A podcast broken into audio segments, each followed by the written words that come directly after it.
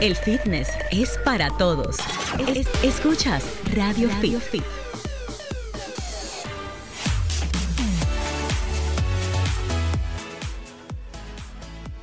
Muy buenas tardes y bienvenidos. Gracias por estar en sintonía con nosotros nuevamente. Esto es Radio Fit, el mundo del fitness en tu radio, como cada sábado a través de Sol 106.5 FM, la más interactiva del país. Hoy sábado 21 de enero, República Dominicana, pues es un día eh, feriado. La mayoría de las personas se encuentran quizás retirados de, la- de la- del Distrito Nacional y pues muchas personas también deciden no laborar eh, en este día de hoy. Nosotros decidimos de todos modos asumir este compromiso de estar con ustedes cada sábado llevándoles salud. Salud integral a toda la familia dominicana. Y como hablamos de ese concepto integral de la salud, por supuesto tenemos que entrar en el campo de la salud mental. Hoy más que nunca necesitamos seguir conversando al respecto. Por eso nosotros en la tarde de hoy vamos a destinar este programa, que sabemos que hay muchísima gente tranquilita en casita escuchándonos, algunos que están trasladándose todavía, que nos escuchan a través de, su, de, la radio, en su vehículo o a través de la página web www.solfm.com. Pues muy atentos para que entren en materia con nosotros y en la dinámica de interacción que siempre tenemos los sábados aquí. Vamos a hablar de salud mental y pues lo hacemos de la mano de una profesional especializada, especializada en la materia, por supuesto. Estamos hablando de la doctora Sandra Bobadilla, que pues es una psicóloga clínica, terapeuta de familia, de pareja y adolescentes, especializada en crisis, traumas, codependencia y emergencias emocionales. Así que estamos hablando con alguien que puede darnos bastante luz en este tema y nosotros queremos que ustedes sean partícipes de esta dinámica. Así que nosotros le damos la bienvenida y vamos a hacer una primera pausa para que eh, ustedes eh, se pongan cómodos en casita y pues se preparen para esta consulta especial de salud mental aquí hoy en Radio Fit. El fitness es para todos. Es- escuchas Radio. Fit.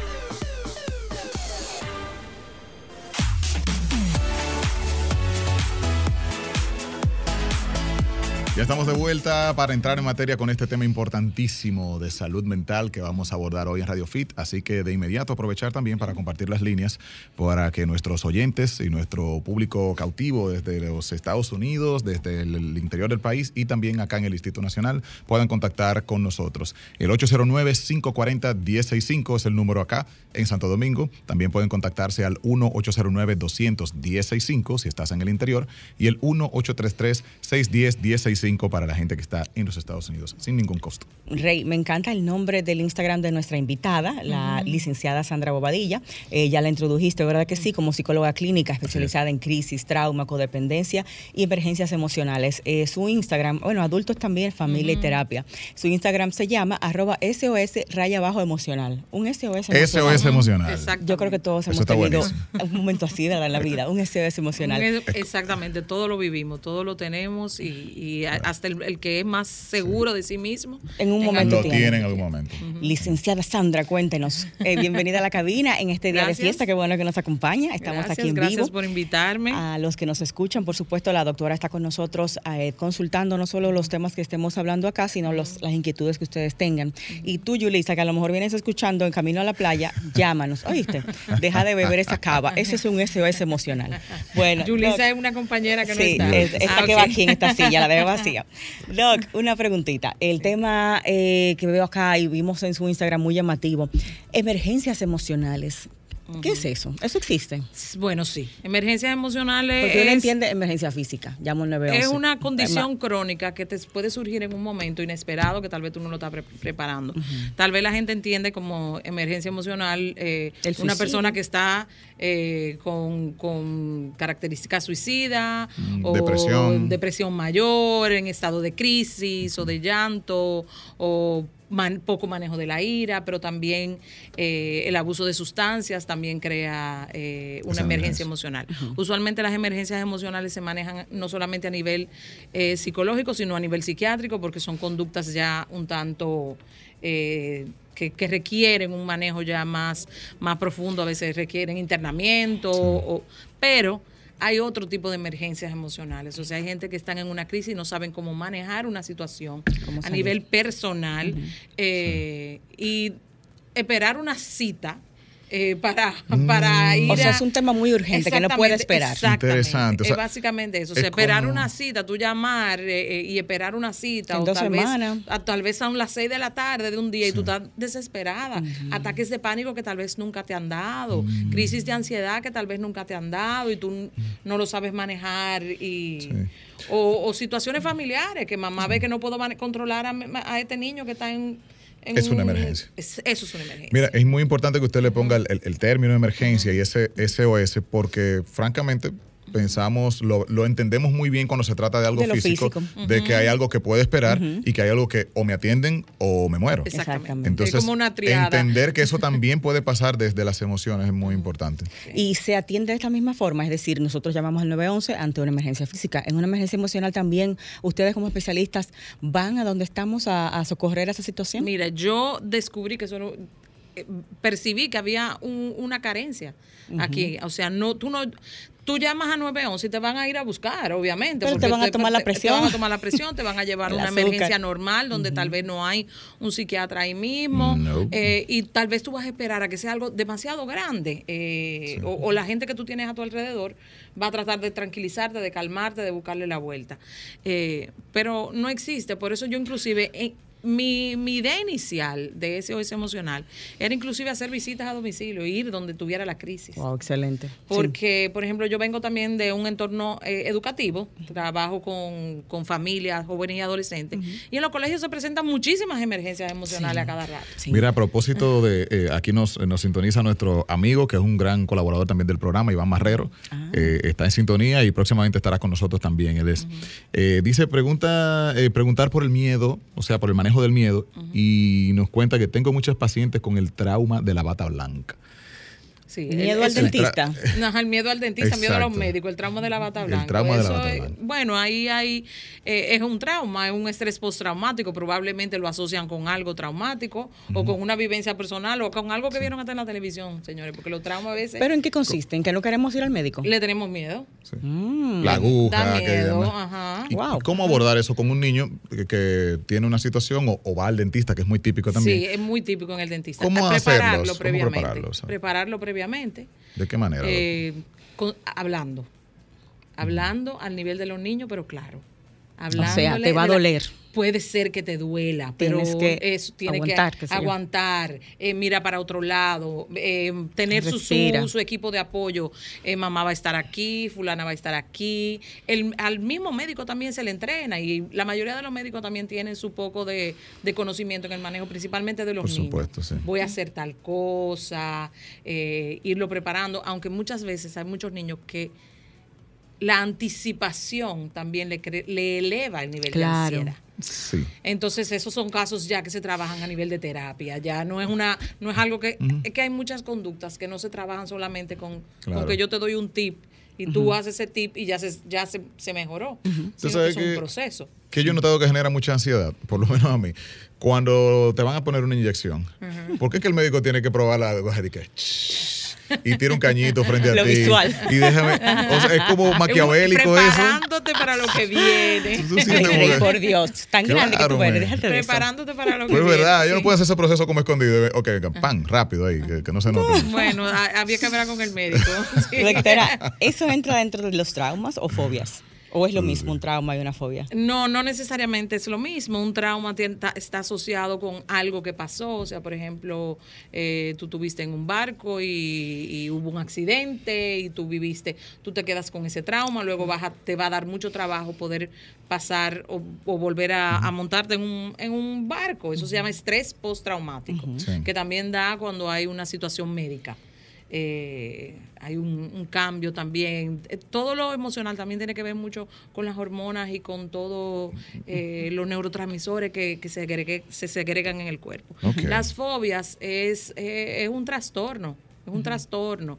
Eh, Que no necesariamente viene previa. de algo Exactamente, previo. que no exacto. necesariamente viene de, al- de algo previo. Yo, por ejemplo, soy eh, paciente, porque nunca, uno nunca supera, aunque, aunque la trabajo y lo puedo, pero yo tengo fobia a los aviones.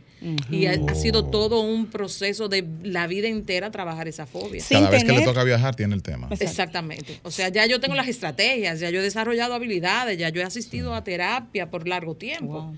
Eh, pero la fobia sigue ahí. Pero sin tener una, un hecho previo que te haya llevado a, a esa fobia. No, no Eso es algo no. que sal- surge de manera espontánea. Exactamente. Wow. Puede ser que haya algo, porque si nos vamos a la teoría de Freud, hay cosas en el subconsciente que uno no Sí. descubre no, eh, necesariamente nunca. O que las olvida, las entierra por estar ahí. Exactamente, pero por más que yo le he dado vuelta a, Claro. a- a- a- en- a nivel personal a mi Claro. fobia, no. Quizás, doctora, eso explica mucho lo- los temas que vienen de la niñez.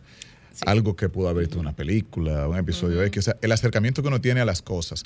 Y digo esto porque yo pienso que sí juega mucho, juega un papel importante cómo tú le hables a tu hijo de las cosas. Me explico. Si el niño va para el dentista, no es, mira, prepárate, que vamos para el dentista. Tú me lo estás vendiendo como que viene un problema. Tú me dices, hey, Claro. mira, el miércoles vamos al dentista. Y te vamos a sacar O sea, ese como que es algo chévere. Ajá. Y Por vas ejemplo, a tener una, y tú vas a ver que chulo y tú has visto los dientes de, de fulanita Sí. y te van a hacer lo mismo.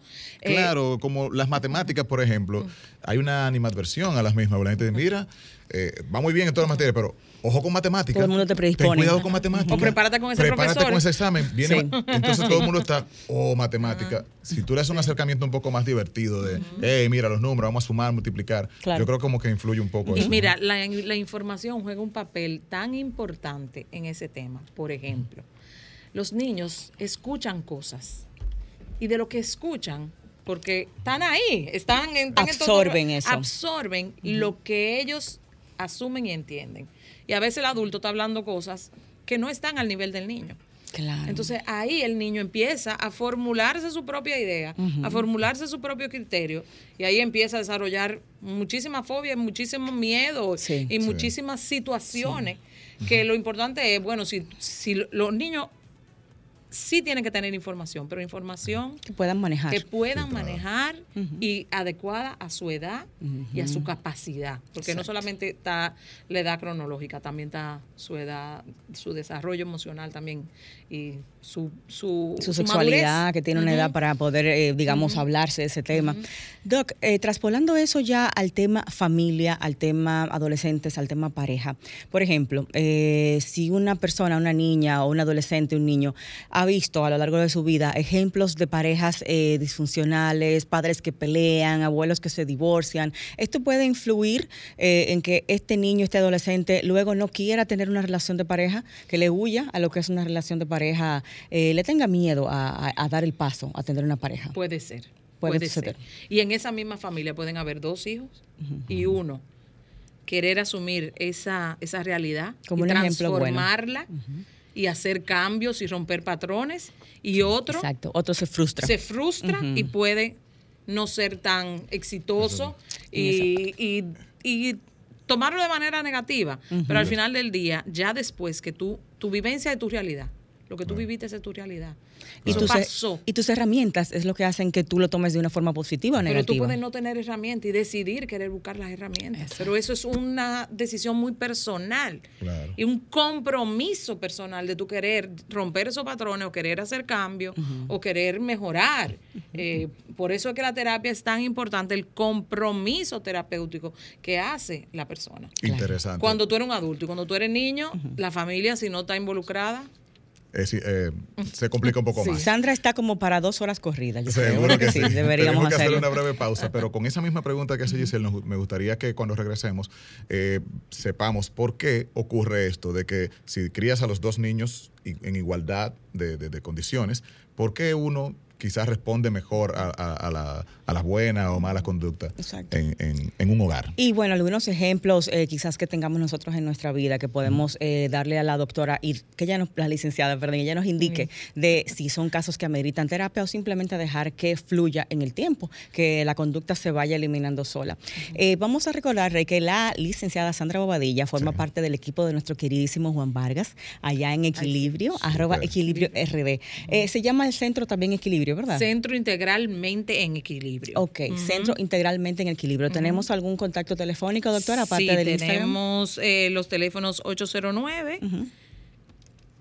860-8797. Ok. Y el centro está en la Charles Sommer, en la Plaza Velero, segundo piso antes del Centro Médico Moderno. Ok, Bastante bien. fácil de llegar. Bien cómodo y fácil. Para consultas con usted a través del centro. a través del centro, la página de que tiene en- eh, está linkeado al, al, al- A las consultas. a las consultas, al Instagram o al, llam- o al teléfono. Ok, arroba equilibrio RD en Instagram y bueno, a partir del lunes pueden contactar allá para citas con la, la licenciada y también con todo el equipo que hay diferentes ramas que se Todo tratan allá equipo. en la parte de terapias. Bueno, hacemos una pausa, ¿verdad, Rey? Así es, y al regreso, pues seguimos con más. Claro que sí.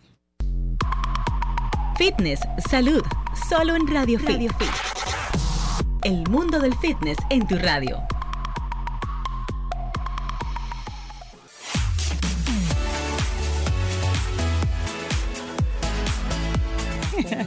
Como, como un padre después cuando tú vienes a ver. Mire, usted está al aire, licenciada. Ay, no, perdón. Ahí acabando con locura, Dios Ay, no, mío. yo no, he, yo no he acabado con locura.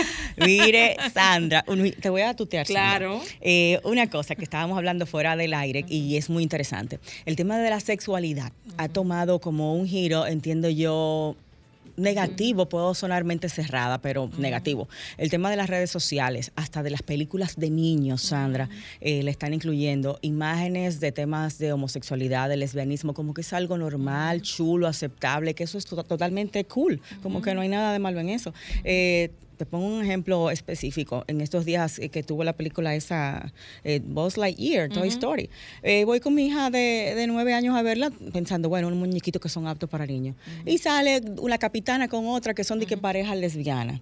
Eh, Dentro de unos muñequitos para niños sin restricción. Entonces, igual entras a TikTok y ves unos contenidos todos dirigidos a eso, a que las chicas se besan y eso es chulo, a que tú y yo soja- somos amigas y nos besamos, como la Toquilla y la Rosalía. Como que hay una agenda para empujar a la Y homosexualidad y sobre todo al lesbianismo, veo que hay como algo bien marcado en ese tema. Entonces luego ves que está de que el, el pluri, ¿qué más? El poliamor. Eh, no, que yo soy, ¿cómo se llama cuando no tengo género? No binario. No, No binario. Eh, no, que yo me enamoro de cualquier cosa, de un hombre, No, una mujer, de una la lámpara. letra, ya la letra de LGBT. LGBT, de- de- que- ya, yo, ya yo me perdí Se en pone más larga cada día Sí. esas siglas. Sí, Entonces, de- y, y definitivamente, eh, y e- en los niños es, hay que tener mucho cuidado. No es no darle las informaciones, porque las informaciones están ahí, ellos las van a tener. Que eso es lo que, e- eso es una lucha también entre la parte educativa, que, que todavía eh, como país y como legislatura en la parte educativa tenemos muchas reservas de la educación sexual y cómo abordar ese tema a nivel eh, formal a los niños, porque no es lo que tú le digas en la casa, es a nivel formal. Eh, pero, pero a nivel emociones, eh, Sandra, por ejemplo, eh, ¿cómo se llama el hijo este? Índigo. Índigo, de, Índigo, de Camilo y, y la Camilo. y la de Montaner. Eh, registraron a su niña porque no tiene binario. órganos sexuales de mujer como no binaria. Entonces, es una persona, es una pregunta yo sé que es muy difícil. ¿Una persona nace o se hace homosexual? Eso dentro de lo que es la psicología, eh, ¿cómo se entiende esa Mira, hay parte? mucha- hay o mucha- nace asexual. hay muchas corrientes eh, y, y- y es mu- un tema muy delicado porque eh, no es, o sea, eh, eh, cualquier opinión diferente a la opinión que tenga esa persona eh, ya lo toma como que es discriminatorio. Ah, y es un tema que está mu- es muy delicado. Sí. Entonces, uno que trabaja con la salud mental, que está abierto para todo el mundo. Si no se que- quiere calentar. que lo no, no calentarse, porque la realidad es la realidad y está ahí. Pero eh, el consultorio, el centro, los psicólogos, estamos, es un lugar de seguridad. Nosotros tenemos que brindarle seguridad, no importa Déjame- lo que tú traigas. déjame tú replantearte Quizá, la ¿qué pregunta. dice la ciencia? Déjame replantearte la pregunta.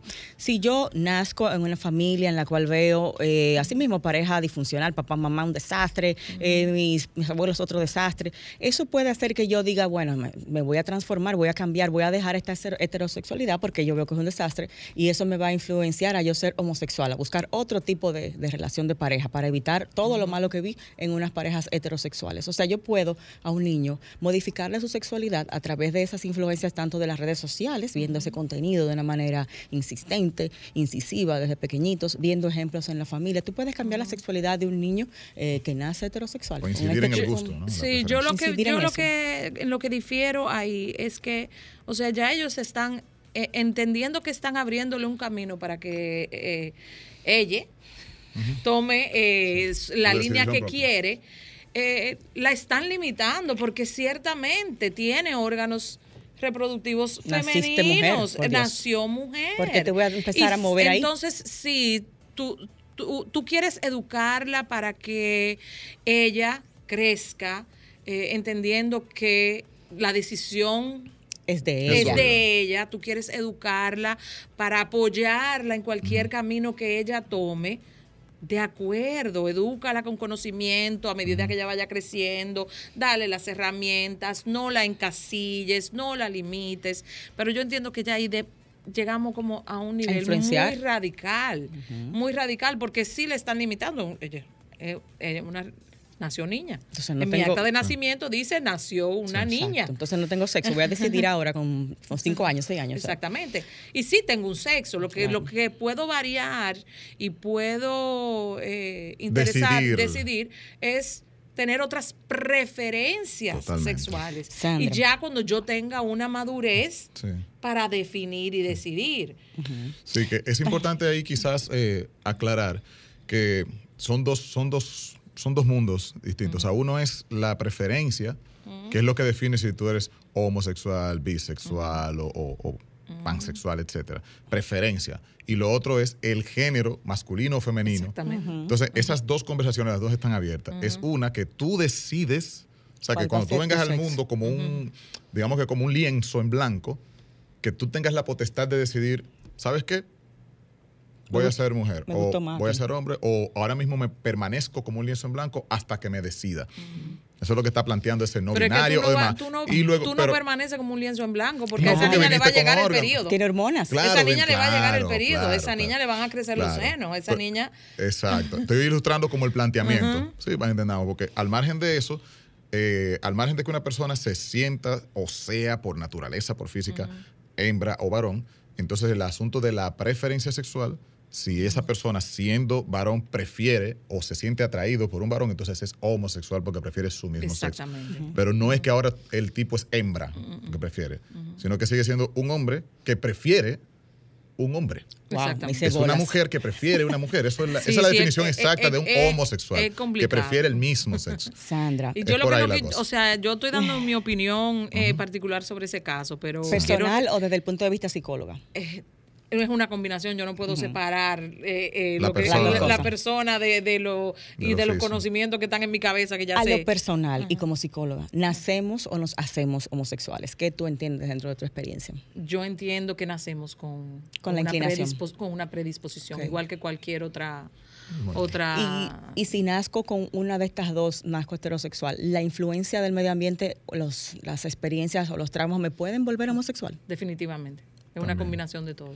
Exacto. Es una combinación de todo. O sea, que puede ser un caso u otro. No, Eh, no podemos decir que todos los homosexuales ajá. nacieron así. Pero es tan amplio ese mundo que ah, eh, no, no quiero comparar para nada eh, la preferencia sexual, si soy homosexual, si soy lesbiana, eh, con cualquier trastorno de la personalidad. Para nada, no lo quiero comparar. No, no, es un trastorno. Eh, porque no, no Es una inclinación sexual. Exactamente, es una inclinación.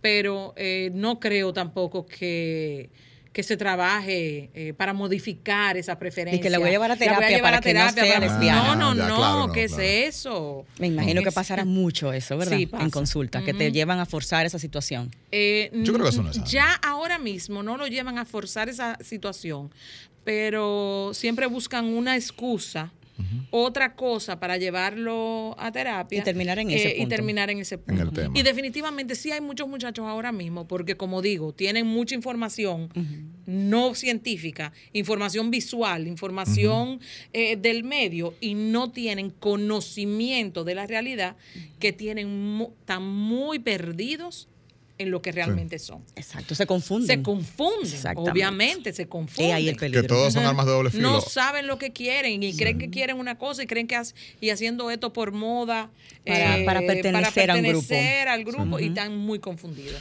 Ahí sí necesitan alguna guía y alguna ayuda Claro. Que lo saque de la confusión. que lo saque de la confusión. Sí, lo que pasa es que vivimos en una era de acceso a la información, que qué bueno por eso, porque ya eh, no hay tantos secretos, pero ahora al tener sobreinformación, ¿qué hacer con ella y cómo discernir? Pero por eso que yo insisto tema. en que sí tiene que haber educación sexual a nivel de colegio. Pero no acceso, ¿verdad? Consciente. A, a los niños, a tanta información en redes sociales, a los niños pequeños. Lo que pasa, no, no deben de tenerla. Lo que pasa es que la tienen. Lo que pasa es que la tienen. O sea, por más que lo intentemos prohibir, va a ser Exactamente, la tienen. La tienen hasta en una música que oyen porque están pasando, Claro. están en una plaza. y Bad Bunny una- le da clase a los niños desde chiquitos lo que hay que hacer, cómo se O sea, en sentido general, doctora, es más fácil filtrar, es decir, no te expongo a la información Criarte que yo creo a negativa, antigua. o más bien, sé que te vas a exponer Así que siéntate ahí, vamos y a te preparo para que tengas la información adecuada desde mi punto Es de lo vista. ideal. Sí, señores, Es pero uno no ideal, puede pero- hablar con un niño de 5 años de, de sexo anal, de No. sexo Pero que se lo va a decir entonces un compañerito en la escuela distorsionado. No, lo que, lo que pasa es que hay que estar muy pendiente cuál es la información no que tiene el niño y, y, Sí. y- y aclararle, de, y a- decirle, mira, eso es una información que tú no estás preparada para manejar todavía, tú no debiste de haber visto eso, luego tú lo vas a entender Y lo hablamos más más adelante, adelante, exactamente. lo vemos más adelante, eso, pero sí, los niños hay que orientarlo, porque si ven, ven cosas que como decíamos ahorita, yo, estamos nosotros dos hablando de algo y el niño está ahí escuchando cosas que él en su mente está asumiendo y procesando de una manera Que no sabemos. que no sabemos. Por sus herramientas. Doctora, la asexualidad, licenciada, que yo, Dios mío, se- le voy a decir doctora ya, para no complicarme. ¿Cómo le va de ese La- grado Sí, yo- ya, ya, claro que no soy doctora, pero... Pero ya yo le dije así, para ahorrar tiempo. La asexualidad existe, me llama mucho la atención ese tema. O sea, Bueno, porque no me gusta hombre ni mujer, no me gusta nada. Existe porque es un, es un término y, y- y está. Y están ahí las personas. Y, y- y el hecho de que tú lo estés eh, Mencionando. mencionando porque existe. Pero es frecuente, se da. ¿Ha tenido casos así en consulta? Yo no he tenido ese tipo de casos. Yo no me especializo en, En esta parte. la- en se- en terapia sexual o en parte sexual. Sí trabajo mucho con el adolescente, con eh, definirse y todo ese tipo de cosas. Y sí existe. Ok. Eh, Eso no, no es homosexualidad como tal, sino simplemente una, un miedo a la muchas sexualidad. veces, muchas veces sucede que primero sentimos cosas que no estamos listos para afrontarlas. Como violaciones, cosas así. No, sentimos cosas, o sea, tal vez internamente me siento que sí, soy lesbiana y, y- y no estoy, pero no quiero no ser quiero lesbiana, aceptarlo. ¿no? Eh, O sea, como un conflicto interno, siento atracción por ella, pero eh, en mi casa tal vez no me enseñaron eso, en mi, mi entorno tal vez no está eso. No y- quiero ser Y diferente. estoy en un conflicto y decido no hacer nada. Exacto. Ni para adelante ni para atrás. Eh, otras veces tengo mucha confusión y no sé lo que quiero y decido también. Eh, pero eso, Y sí, vayan, eh, vayan, eh, cuando se sientan así, vayan a, a- a a terapia. buscar orientación. Vayan, lo esperamos en, Claro, en- en, en el terapia. centro. Obvia- Ajá. Obviamente en esa asexualidad hablamos de una persona que no tiene interés en realidad. O sea, el Nada. sexo entendemos como que mueve el mundo. Hay un obro y asumimos que a todo el mundo le genera lo mismo. Ese deseo. Pero igual que como una comida a mí me puede gustar y a otra persona no, digamos que hay gente que El sexo Pero no le despierta ese, Pero ese también mega interés y ese amor. Y, y es tan amplio que, que también puede haber otras cosas ahí, subyacentes. Puede haber depresión, puedo estar depresiva, puedo tener algún trastorno de ansiedad que me hace perder como el interés en las cosas. Muy baja autoestima. Entonces, muy baja autoestima, no me siento, no tengo valía eh, y no me atrevo porque el que me gusta es fulano y- y- y Y yo sé que ahí no voy a lograr nada. si el que me va a tocar es- entonces no. entonces sí, hay que trabajar mucho con, el O- amor propio. O muy altos estándares Mírame también. aquí como estoy Alto. en un programa de fit. Ah, como debe bien, ser, doctora. Como debe ser. Ella va a darnos info psicológica y nosotros de FIT. Como debe ser. Buenas, Radio FIT. Buenas, gracias. ¿Cómo están ustedes? Muy bien, corazón, Gracias. en vivo aquí para ustedes. Adelante con tu pregunta y tenemos gracias. otra llamadita esperando ahí también. Nuestra gente el día de fiesta pendientes a su salud mental. Sí, sí, sí. No, es era a ver si puedo cooperar con, con la licenciada que está ahí en cabina. Bien. Eh, Por supuesto. No nadie. Yo, mi pánico vino a los aviones porque mi primer No vuelo fue cuando yo Eh, estaba en Estamos escuchando un poco distorsionado. No No sé si nos Sí. tiene en, en speaker, en altavoz. Eh, que en mi primer vuelo, en, eh, en mi primer vuelo que yo tomé, estaba embarazada del primer hijo Ajá. y hubo una turbulencia que yo quedé marcada de por vida. Entonces, eh, Claro. aprendí hace unos cinco años atrás a que el, el- el- la mente humana tú tienes que enseñarla. Ella más que bien sabe. Cómo yo fui poco a poco, porque eso es paso a paso que uno va logrando las cosas. No es que me monté porque ya yo leí en el internet este, qué sirve para el pánico a los aviones. No, lo que yo hice fue primero eh, decirle a mi doctor que si me podía recomendar una pastilla para que me calmara la ansiedad y me relajara. Eso fue lo primero, pero que no me no que no me durmiera en un vuelo. Entonces me dieron una pastilla que yo me relajé un poco con la atención seguida, pero me relajó, porque eso es lo más importante, tú primero relajarte y ya tuve las cosas de otra manera. De regreso, cuando vine, volví y me tomé, me tomé la pastilla, sentí menos temor. Y déjenme decirle que ahora me gustan los vuelos, porque cada vez que vuelo me tomo mi relajante y disfruto, miro por la ventanilla y es como dice, el día de cada quien está escrito, ese miedo uno lo crea.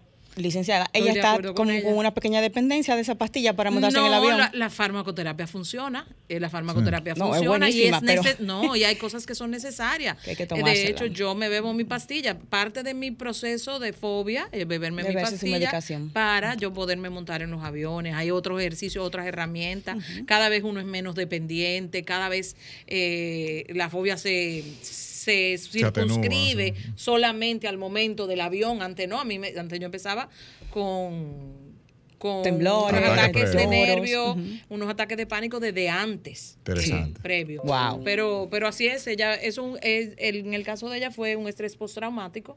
Con esa, vamos a decir, esa experiencia la llevó a ese, a ese miedo. Vamos a tomar las preguntas y al regreso de la pausa entonces las respondemos. Buenas tardes, Radio Fit. Buenas tardes, saludos. Saludos. hola. Mire, yo siempre estoy en sintonía con el programa. Yo soy fit porque yo voy al gimnasio y hago pesas, hago cardio, hago todo. Pero usted... Ah, caramba, se cayó. Se cayó la llamada. Si puedes marcarnos nuevamente, por favor. Vamos a ver si estoy todo bien. ¿Estás ahí? Sí, cuando yo voy al gimnasio temprano, eh, cuando yo estoy allá, yo veo muchas mujeres eh, sexy, siempre la veo con ropa, wow, muy extravagante, incluso he tenido hasta erecciones en el gimnasio. Cuando llego a mi casa me masturbo y eso pasa todos los días. Yo creo que eso es un problema que necesito buscar ayuda porque eh, cada vez que llego a mi casa siempre pienso en las mujeres que veo en el gimnasio y tengo que masturbarme. todos los días, todos los días, cada vez que voy al gimnasio. Y quieres, quieres cambiar eso, me imagino, ¿no? Quiero cambiar eso, quiero cambiar eso. Solo te pasa en este escenario, gimnasio, no fuera de gym. Ya no está él en la llamada. Tomamos Hay la siguiente pregunta ¿eh? Esas licras que se pone la chica ahora son como unos panticitos. El pobre va forzado. Va forzado. Buenas, Radio Fit. Buenas. Hello. Sí. Hola. Sí, ¿me escuchan? Sí, claro. Adelante con tu pregunta. Bienvenida a la cabina. Muchas gracias. Bueno, yo soy una persona de que le tengo pánico a, los espacios encerrados. No la altura, no, sino... Claustrofobia. Mm, claustrofobia. Eh, pero pánico, porque si yo voy a un cuarto, por ejemplo, a un público, un baño público y se me cierra, y no puedo abrir ya eso es eso es terrible ¿Te pasó algo eh, que te encerraron que te quedaste encerrada en algún sitio sin eh, poder no, no. Tal vez no se acuerda, ¿verdad? También puede, ser. Ascensores, me imagino también te provoca. Sí, exactamente, mucho eso sí, el ascensor. Que de. Bueno, pero yo a veces. Yo tengo un familiar cercano con ese problema, pero en su niñez lo encerraban en un sitio. a mí no, a mí no, me hicieron eso, ¿no? Eso se llama agorafobia. Me, imagino que eh, quiere saber qué hacer al respecto. Y espacios cerrados. Sí, que... claustrofobia. Eh, qué medicamento, no sé, o no sé. ¿Cómo contrarrestar? Bien, hay muchas llamaditas, vamos a, tomar las preguntas. Nos quedamos con esa, de la claustrofobia, con el joven que tiene el tema de las chicas en el gym y, esa. Y una última que tenemos ya ahí que vimos a pausa. Buenas tardes. Hola, Radio Fit, buenas. Bueno, vamos a tomarla luego de la pausa. Eh, eso eh, da pie a una pregunta interesante, licenciada Sandra. Eh, ¿Cuándo sabemos que debemos ir al psicólogo o al psiquiatra? ¿Verdad? Eh, Tenemos una pausita. Cuando regresemos a ver. Volvemos en breve. Escuchas Radio Fit. Radio Fit. Estamos de regreso con el mundo del fitness en tu radio, abordando la salud en manera integral, como siempre, y hoy estamos hablando de salud mental. Y tenemos algunas preguntitas interesantes que, con las que nos quedamos antes de ir a la pausa, así que vamos a dar respuesta a las mismas. Ok, la del chico, que tiene, eh, vamos a decir, quizás compulsión, de cuando va al gimnasio, luego a su casa pensando en las chicas, se masturba. ¿Eso es una conducta normal o debe bueno, ir a eh, lo que pasa es que lo normal y lo anormal va a depender mucho de qué tanto te afecte a ti y qué tanto influya en el desarrollo de tus demás actividades. Si te mm. sientes eh, que eso está afectando, que es una conducta que Eh, masturbarse eh, es normal, no hay nada malo. Hay que ver qué, qué otras cosas están pasando ahí. Y yo les recomiendo que si, si le está afectando cualquier área de su vida, cualquiera, eh, hasta emocionalmente también, que busque ayuda de un terapeuta sexual, un sexólogo. En sentido general, viéndolo como una, eh, si, si lo podemos decir así, como una adicción o una dependencia de algo. De- sí. Alguna gente es del alcohol, alguna persona del café, eh, o de- en este caso de una práctica. Eh, ¿Cómo podemos manejarnos con esas codependencias? Las adicciones son nosotros? demasiado generales, o sea, uno puede Sí. ser adicta a cualquier cosa. Exacto. Eh, ¿Cómo hasta no se maneja comprar por con eso? internet. Para ir, Exactamente. sí. para ir dejando esas Eh, cosas eh, sí, a las que nos acostumbramos. son- eso, es- eso es terapéutico, se trabaja en terapia, eso hay que ta- estar comprometido con ese proceso eh, y hacer un proceso terapéutico. Ahí no, se, no es necesario eh, Medicar. medicarse, ni mucho menos, pero sí es un proceso terapéutico y uno tiene que saber. Y normalmente las conductas adictivas y el que tiene predisposición a las adicciones cambia una, una, Una por otra una conducta adictiva Oh, por otra. deja una adicción por otra. ¿Y se vale dejar de raíz? ¿Es la mejor estrategia de dejo esto y jamás? Mucha ¿O gente. Hay gente que le funciona, hay Sí. gente que le funciona. No, puedo decir que no, que hay gente que le funciona, pero, pero eh, tiene, corre el riesgo de tomar otra. Deje, si eh, el Mm. Cigarrillo me está vacío. haciendo daño, bueno, pues dejé el cigarrillo hoy, ya mañana no fumo y de repente empiezo a comer Ah, compulsivamente. Exactamente. Y con el tema de los medicamentos, dejar una adicción para medicamentos para dormir. Eso me imagino que es un proceso sumamente difícil, porque Sí. ya eh, tengo el, quizás el efecto mental, psicológico, que sin eso no duermo, y también mi, mi química cerebral seguro está cambiada por mi Sí, uso de medicamentos. Lo que pasa es que el sueño es demasiado importante. Entonces, hay veces que hay que evaluar qué es más riesgoso. O sea, eh, o salvo mi sueño a pesar de a tomarme pesar de como medicamentos. correr este riesgo de beber este medicamento o tal vez eh, con acompañamiento, to- todo lo que conlleva un- una, una farmacología a nivel de psiquiatría debe estar acompañada por una terapia, porque la idea es que uno sepa inclusive manejar ese esa medicación, ir buscando las herramientas y las estrategias para ir dejando esa medicación o bajándola, porque hay veces eh, hay veces que no, que son medicamentos que, que son necesarios para siempre, pero para saber manejarlos, porque también eh, esos psicofármacos a veces nos ayudan en un área y, y nos afectan en otra, otras. Y a veces dejarlo también es peor Sí, que, que inclusive el abuso, muchas veces es peor crea más ansiedad, crea más, más problemas. ansiedad, más problemas y o volvemos a la conducta anterior que, que estamos evitando. ¿Cuáles son las, no sé cómo llamar, condiciones, trastornos que ameritan un trabajo del psiquiatra o del psicólogo? ¿Cómo sé cuándo debo ir a uno y a otro? Bueno, los trastornos de la personalidad son se De- trabajan de de, los dos. manera multidisciplinaria. Eh, todo lo que son trastornos de personalidad, eh, trastorno límite, la- obviamente las paranoias, eh, Las fobias. fobias, todo se trabaja eh, a nivel De los dos, psicólogo y psiquiatra. Psicólogo y Las depresiones. Ajá. A propósito de eso, la oyente que nos llamó decía que tenía claustrofobia. Ajá. Sí. ¿Qué hacer con eso? Porque en demasiados momentos del día tú puedes verte encerrado, un ascensor, eh, un Se cerró la cuarto, puerta del baño. incluso el, el mismo, de- fuiste al doctor, fuiste al dentista, trancaron el sitio, o sea, ¿cómo, cómo se Hay trabaja la- especialistas que trabajan fobias, hay especialistas que son, eh, que su especialidad es eso, trabajar las fobias, eh, con diferentes técnicas. Hay diferentes técnicas. Hay unas técnicas muy drásticas y radicales que son la exposición, que funcionan para algunas personas. Mm. Hay otras que son con técnicas de meditación, hay otras que son un poco más holísticas, eh, pero se trabaja Cuando a hablamos de exposición es enfrentarte a eso que te da miedo. Ajá. ¿La hipnosis forma parte de la psicología o es algo holístico? Es algo como- holístico, pero, pero Se puede usar. hay Vale. tendencias hay que, que sí, que, que creen en ella, hay líneas eh, psicológicas que, Que se puede hacer- apoyan en esa, en esa práctica.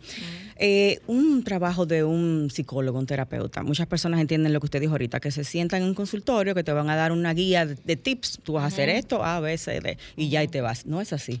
¿De cuánto estamos hablando eh, dentro de lo que es tiempo en una terapia para yo esperar y ver resultados? Lo mínimo, lo mínimo son 12 sesiones. 12 sesiones, como tres meses, digamos, por ahí. Lo mínimo son 12 sesiones. Hay casos, eh, o sea, lo primero es la, pre- la, eh, la, la primera consulta, es una consulta como de diagnóstico. Recabar de- de- información. De, recabar información, de historia clínica, de ver qué es lo que está pasando, cuál, y de identificar qué es lo que se va a trabajar. Porque muchas veces el paciente llega creyendo que quiere trabajar por ejemplo, esa persona que tenía, eh, decía ahorita que... Vine por esto. Vine por esto. Pero y resulta que lo que hay debajo es otra cosa, y probablemente pudiera estar ocasionando eso y, lo que se, y se trabaja con eso. la, frecuencia, la frecuencia con que se, se, ponen, se visitan, depende también de la, de la gravedad del caso eh, y de las necesidades. Eh, la verdad que la, la, medicina en este país no es económica. No. el terapeuta está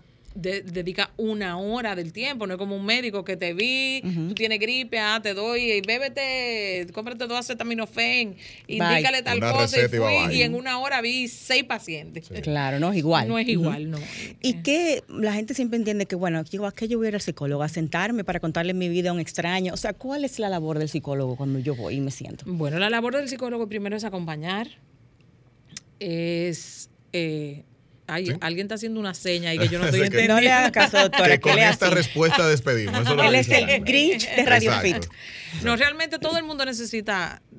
La realidad es que todo el mundo necesita un acompañamiento. Aunque no tenga una eh, enfermedad, una situación eh, En algunos momentos de nuestra vida hemos tenido dificultades para tomar decisiones, eh, hemos estado inestables emocionalmente, hemos pasado por traumas, Nos dejó el marido. hemos pasado por momentos de tristeza.